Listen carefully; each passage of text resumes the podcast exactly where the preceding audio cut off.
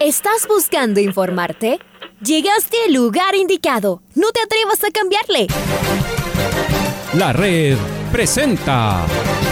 Ponte al día. Información deportiva al instante sobre la actualidad de los equipos ecuatorianos muchos goles y el drama que tanto disfrutamos. Los albos se pusieron en ventaja con doblete de Adolfo Muñoz. La Libertadores Femenina cuenta con sus 16 equipos. Con la conducción de los periodistas de la red, Raúl el Profe Chávez y Andrés del Pichón Villamarín. Mucha información que contarles aquí en 102.1 FM. El microciclo de las Amigos, amigas, hola, hola, ¿qué tal? ¿Cómo les va? ¿Cómo están? Tengan ustedes un feliz día, un cordial y afectuoso saludo. Hoy es 10 de mayo del 2022, eh, son eh, exactamente las 6 de la mañana con 7 minutos. Les mandamos un eh, saludo efusivo a cada uno de ustedes en este espacio informativo del micrófono de la red. Vamos a estarles acompañando en compañía de Leonardo Durán. Les saluda Andrés Vilamarín Espinel. Vamos de inmediato con los titulares. Independiente del Bate ganó en Ambato y es escolta de Barcelona. Renato Paiva explicó el por qué su equipo ganó con un hombre menos en cancha. Franklin Guerra se lesionó en Liga Deportiva Universitaria. Hay terna arbitral para el clásico del astillero de mañana. Francisco Egas no teme por el caso del jugador Castillo. Y esta noche el Club Deportivo El Nacional visita el Estadio Olímpico de Riobamba. Señoras y señores, en las redes momento de escuchar el editorial del día con Alfonso Lazo Independiente con su triunfo de ayer sobre Mácara está a dos puntos de Barcelona. Hoy más que nunca el partido del miércoles entre Canarios y Eléctricos es clave para el cierre de la etapa. Si los azules consiguen un triunfo quedarán a un punto de los amarillos. A los toreros incluso les basta un empate para acrecentar la ventaja con su escolta y defenderla hasta el final. Ayer, Jonathan Bauman marcó la oportunidad que tuvo y resolvió el partido. ¿Cuánta falta le hace a un equipo el tener un goleador confiable? Veremos si el vikingo recupera a partir de ahora su poder de gol. Así el Independiente está en carrera. No fue sencillo, sobre todo luego de su derrota en la Libertadores, que lo puso en una situación muy incómoda en el torneo sudamericano. Además, antes del fin del primer tiempo se quedó con un jugador menos, pues le expulsaron a una de sus nuevas figuras, Marco Angulo, por falta como último hombre. Supo pararse con orden y aprovechar los espacios. Ahora a esperar el resultado del miércoles. Habíamos comentado el gran momento de Moisés Caicedo en la Premier League, pero no podíamos olvidarnos de lo que hicieron otros cracks tricolores. Brian Angulo volvió a anotar en el Santos de Fabián Bustos y se afianza poco a poco. La apuesta del ex director técnico de Barcelona con los jugadores ecuatorianos es arriesgada. El Cuco le está cumpliendo en la red contraria. Otro que anotó fue Juan Casares en el Independiente de Argentina. Llegó a Buenos Aires anunciando que quería jugar más minutos para intentar un cupo en el Mundial marcando goles, siempre llamará más la atención. Y el otro que no falla es el goleador de la liga búlgara, Jordi Caicedo. Ya lleva 16 anotaciones en la temporada para el CSK de Sofía en el torneo local. Hoy el cuadro de los puros criollos, luego de su clara victoria por la Copa Ecuador y su dura caída ante el líder Imbabura, visita al Olmedo de Riobamba en la décima fecha de la Primera B. Mantiene mucha irregularidad y los problemas económicos le aprietan permanentemente. El Olmedo está apenas a un punto por debajo de los criollos. Los dos en media tabla necesitan empezar a ganar seguido para no perder de vista a los punteros. El cotejo comienza a las 19 horas con transmisión de la red. Hoy se cumple la cuarta etapa del Giro de Italia. Es la primera en territorio italiano. Comenzará bien al sur en la isla de Sicilia. La etapa de 172 kilómetros terminará en el mítico volcán Etna, tras un ascenso de casi 23 kilómetros, con una gradiente de casi 6% de promedio. Además, con tramos que llegarán a los 8.7% de inclinación. Hace dos giros, Jonathan Caicedo se tomó el volcán en solitario para ganar su primera etapa en la famosa isla. Veremos si hoy lo intenta nuevamente. Y también veremos cuál es la estrategia de Richard Carapaz de cara a la primera etapa de montaña del Giro. Todos están conscientes que esta gran vuelta recién comienza aquí, en un giro repleto de alta montaña. Estaremos desde las 9 y 30 en los 102.1 y en nuestros canales virtuales de Facebook Live y YouTube, directamente desde Catania con nuestro enviado especial Patricio Javier Díaz en la red, cumpliendo 25 años, la radio que siempre está.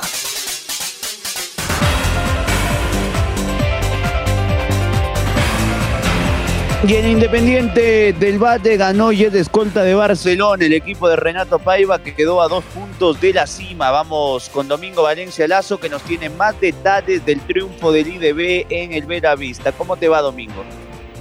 Hola compañeros, ¿cómo les va? El Independiente del Valle venció 1 a 0 a Macará ayer en la noche en el último partido de la duodécima fecha de la Liga Pro Betcris 2022. El partido no fue del todo bueno para los negriazules, que se quedaron con uno menos al final del primer tiempo por la expulsión de Marco Angulo. Sin embargo, a los seis minutos de haber arrancado la segunda mitad, un pase largo de Schunke lo dejó solo a Jonathan Bauman, que entró en el área y remató abajo de zurda para marcar el 1 a 0. Con este resultado, el Independiente sumó 23 puntos, quedó a 2 de Barcelona, con el clásico del astillero por disputarse y mantiene sus esperanzas de ganar esta primera parte del año. Informo para el Noticiero al Día, Domingo Valencia. Compañeros, vuelvo con ustedes de Estudios Centrales. Y escuchemos lo que dijo Renato Paiva al cierre del partido. Elogió a sus jugadores eh, nuevamente tras haber ganado un partido con la adversidad de una expulsión. En Manta se habían ido dos jugadores, Ramírez y Ayoví. El día de ayer, eh, Independiente jugó casi todo el segundo tiempo con uno hombre menos tras la expulsión en el cierre de la primera parte de Marco Antonio Angulo. Lo escuchamos al técnico Lucho. Macará manejar el balón sin presionarlos y eso fue un error, nos llevó a correr para atrás muchas veces y a cansarnos. No teníamos balón, no percibimos cómo nos presionó Macará y tuvimos dificultades en salir y en salir apoyado como nos gusta, mérito del adversario como planteó esa parte del partido. Después nos tranquilizamos, corrigimos algunos posicionamientos de nuestra construcción para podernos salir más apoyado. El balón nos tranquiliza porque es nuestro ADN, empezamos a tener balón, empezamos a crecer en el partido, ah, pero siempre sin ser muy... Ah, muy fino, siempre a veces con, con errores de, de decisión que no parecían nuestros.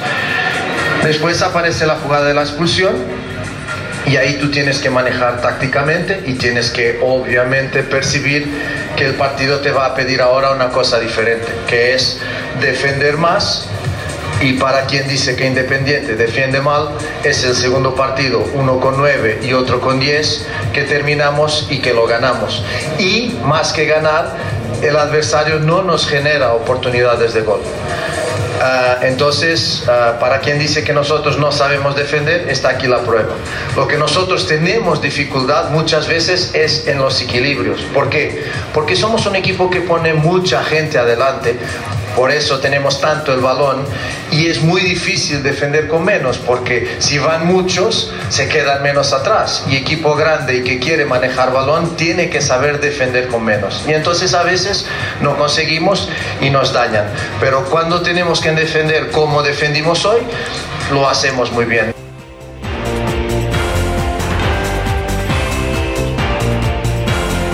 Y ahora nos vamos a la tienda de Liga Deportiva Universitaria porque a través de un comunicado de prensa los albos dieron a conocer que Franklin Guerra fue diagnosticado con una lesión en una de sus piernas, en uno de sus aductores para ser exacto. Está Lucho Quiroz ya que nos trae detalles de la lesión de Guerra. ¿Cómo te va Luis? ¿Qué tal compañeros? ¿Cómo les va? Un gusto saludarles. Liga Deportiva Universitaria tiene una novedad en la parte médica.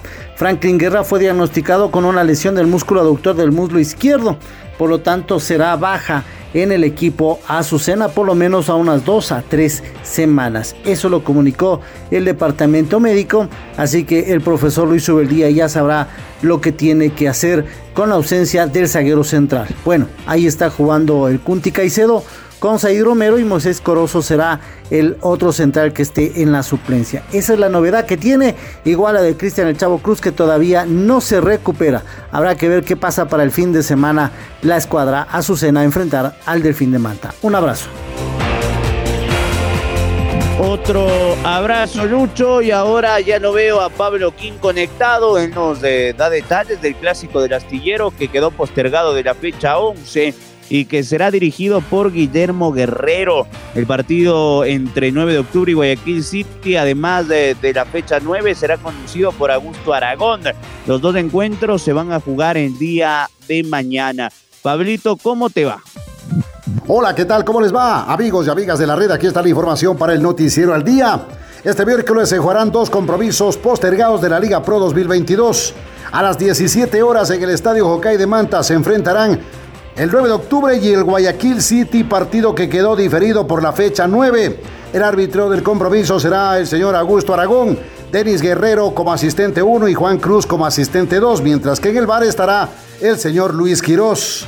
Luego a las 20 horas en el Estadio Banco Pichincha, Barcelona enfrentará al Club Sport Emelec en el Clásico del Astillero, partido que en cambio quedó postergado de la fecha 11 de la Liga Pro 2022. El árbitro del compromiso será el señor Guillermo Guerrero. Asistente 1 Edison Vázquez, asistente 2 David Bacasela. En el bar en cambio estará el señor Carlos Orbe. Serán partidos definitivos, sobre todo el clásico del astillero Barcelona que comanda la tabla de posiciones de la Liga Pro 2022 enfrentará al Club Sport MLE que también está peleando por la etapa en esta temporada. El clásico El Astillero lo va a pitar Guillermo Guerrero a las 20 horas, mientras que el partido entre 9 de octubre y Guayaquil City, en cambio, lo va a conducir el señor Augusto Aragón. Hasta aquí la información deportiva, amigos y amigas de la red.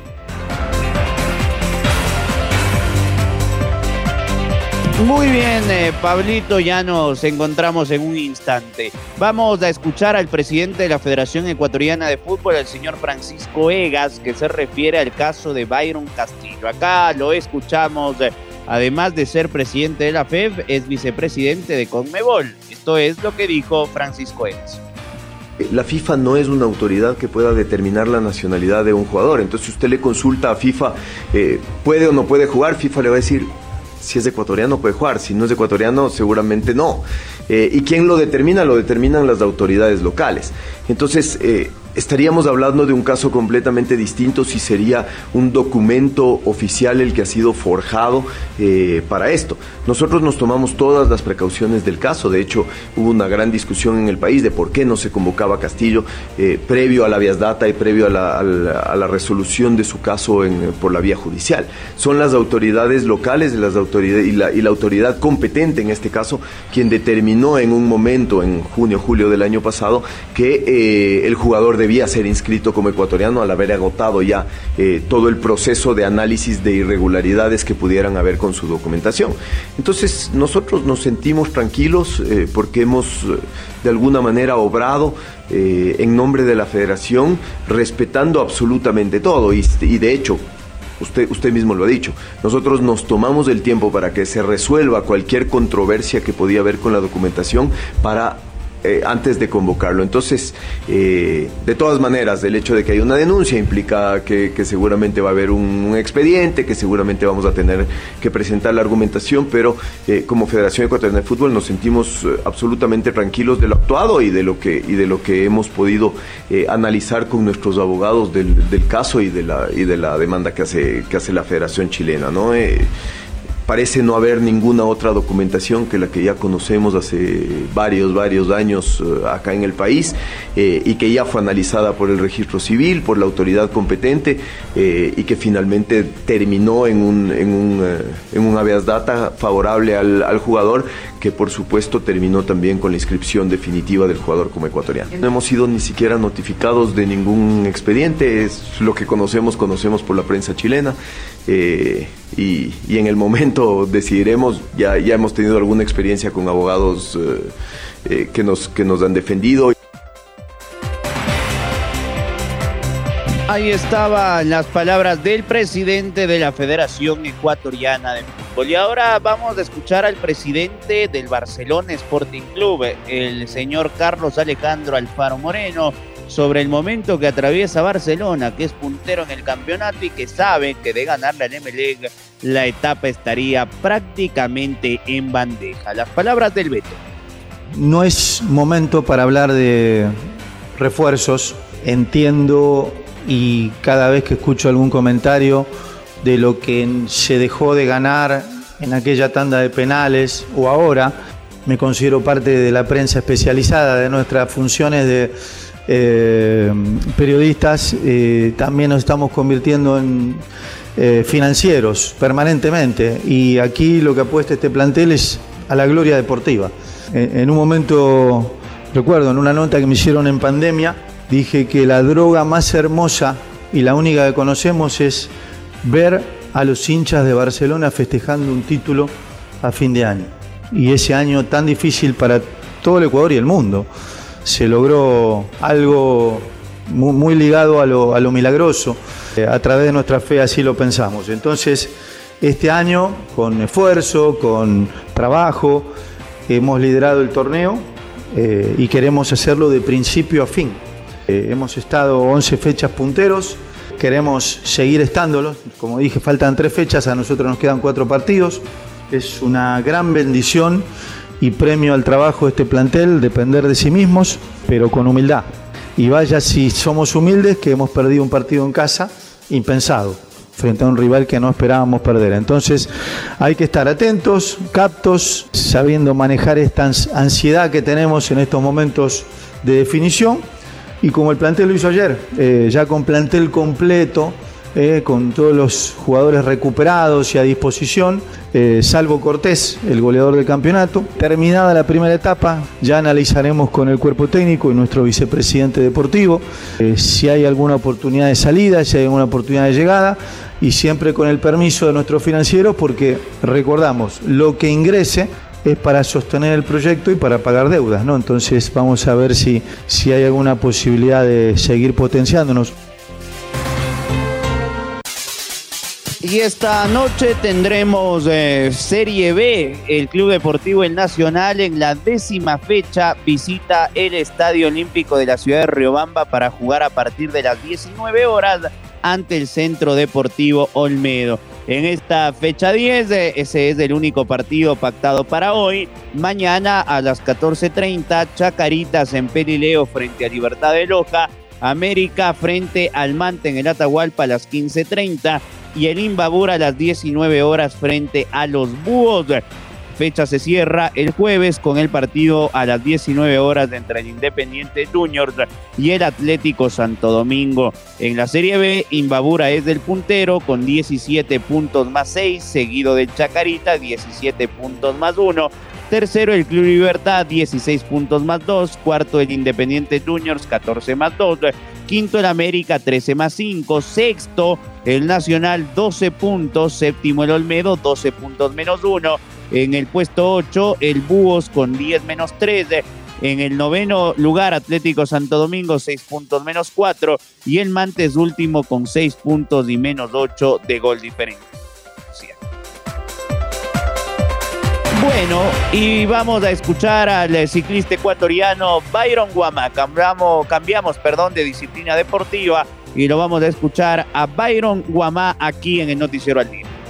Pues creo que estamos viviendo nuevamente ya una de las grandes vueltas y con cuatro compatriotas ahí más interesante y nos pone pues siempre a las expectativas, ¿no? La verdad es que creo que hemos visto bastante bien a todos, todos los ecuatorianos que están ahí. Y especial pues que creo que todos vemos más a Richard porque pues es un corredor que nos ha dado muchas alegrías y va por ese título, ¿no? Esperar que le vaya de lo mejor. En estas etapas que, que ha iniciado el Giro, creo que hemos visto la concentración de, él y del equipo, por ahí también el, el ver la mejoramiento en la contrarreloj individual, y todo eso creo que a él le deja muy tranquilo y a nosotros como como compañeros, como ciclistas también sabemos que, que todo eso, todo el mejoramiento en la contrarreloj es muy importante y creo que va bastante, bastante bien para, para buscar ese título.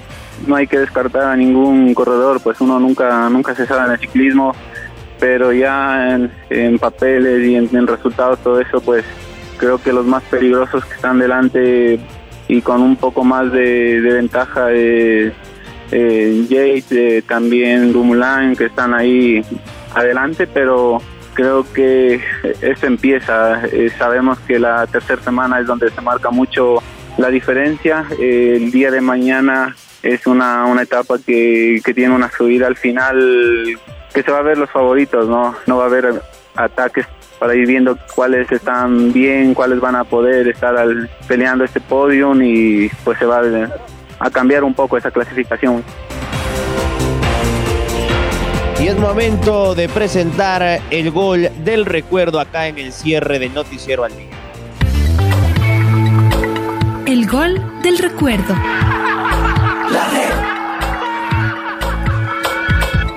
10 de mayo del 2005, Nacional visitó a Laucas en el Gonzalo Pozo Ripalda, fecha 12 del torneo Apertura. Los criollos ganaron 3 a 0. Recordemos el segundo tanto, obra de Antonio Valencia, relatos del Chaca Salas y comentarios de César Pardo. La pelota está en poder del, lado del Nacional. Iba trepando por el sector eh, izquierdo el jugador Campos. La pelota es para Eder Valencia. Metió para Moreira el centro. ¿Quién va a llegar? El cabezazo por parte de Borja. Va a pegar Antonio Valencia. ¡Qué golazo! ¡Qué golazo!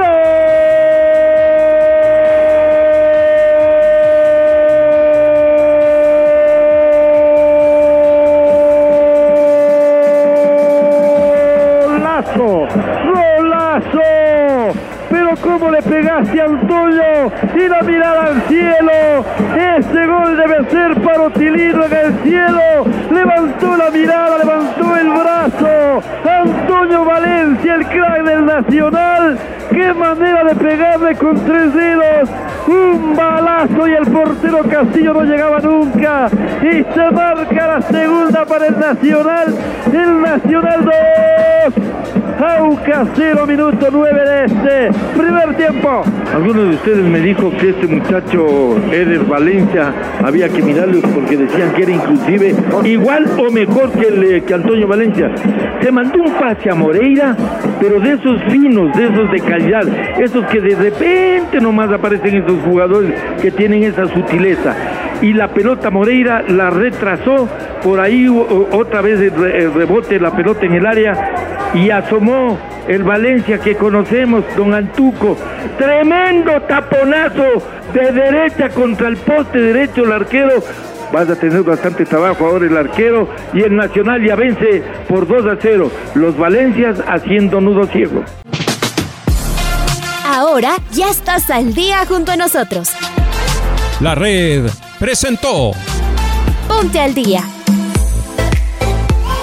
Informativo completo sobre la actualidad del fútbol que más nos gusta, en donde estés y a la hora que tú quieras.